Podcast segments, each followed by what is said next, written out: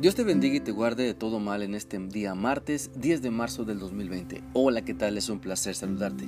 Quiero animarte para que sigamos reflexionando en lo que la Biblia nos dice en la primera carta a los tesalonicenses capítulo 4 y vamos a continuar leyendo del versículo 1 al 6, los cuales dicen así.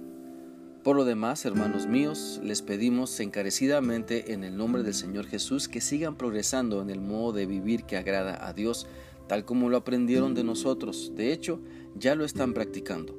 Ustedes saben cuáles son las instrucciones que les dimos de parte del Señor Jesús.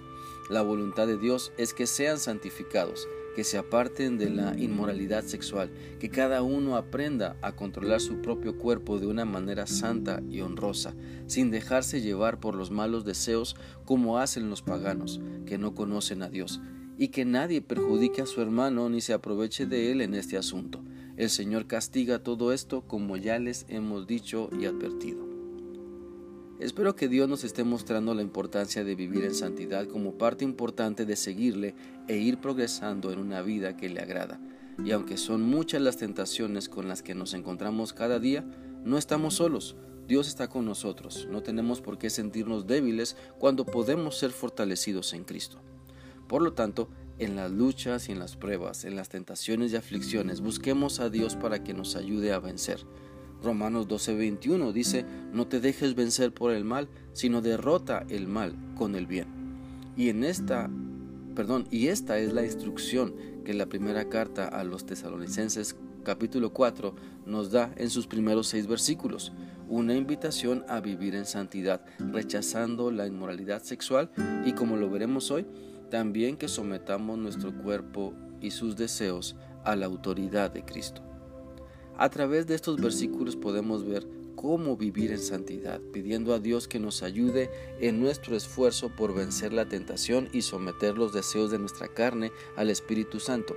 El versículo 4 y 5 de esta primera carta a los tesalonicenses, capítulo 1, es un llamado al aprendizaje, pues dice, que cada uno aprenda a controlar su propio cuerpo de una manera santa y honrosa, sin dejarse llevar por los malos deseos como hacen los paganos que no conocen a Dios. Nuestra experiencia con Dios es un aprendizaje.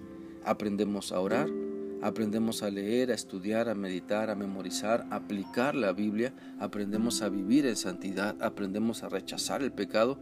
¿Cómo? aplicando la Biblia a nuestra vida y siguiendo el buen ejemplo de quienes nos disipulan. Por lo tanto, pidamos a Dios que nos enseñe a controlar nuestros impulsos pecaminosos que llevan, perdón, que llevar una vida santa y honrosa sea nuestro deseo. Que nuestra meta también sea no dejarnos llevar por los malos deseos de nuestra mente. Aprendamos pues a someter todo lo que somos a la voluntad de Dios para no caer en la tentación, para no ser un mal ejemplo, para no sufrir la vergüenza de una vida falta de santidad.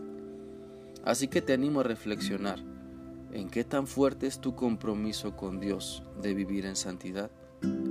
¿Estás determinado a que Dios te enseñe a vivir de manera santa y honrosa? ¿O solo buscas la oportunidad para satisfacer los deseos pecaminosos de tu carne? ¿Qué caso tiene que nos deleitemos en la palabra de Dios, que participemos o incluso demos un estudio de la Biblia si a la primera tentación caemos como si nada? Caemos tan fácilmente. Si nos deleitamos en la voluntad de Dios, entonces busquemos rechazar el pecado, aprendiendo a doblegar nuestra voluntad a la de Dios. Romanos 12, 1 y 2 dice, por lo tanto, amados hermanos, les ruego que entreguen su cuerpo a Dios por todo lo que Él ha hecho a favor de ustedes. Que sea un sacrificio vivo y santo, la clase de sacrificio que a Él le agrada. Esa es la verdadera forma de adorarlo.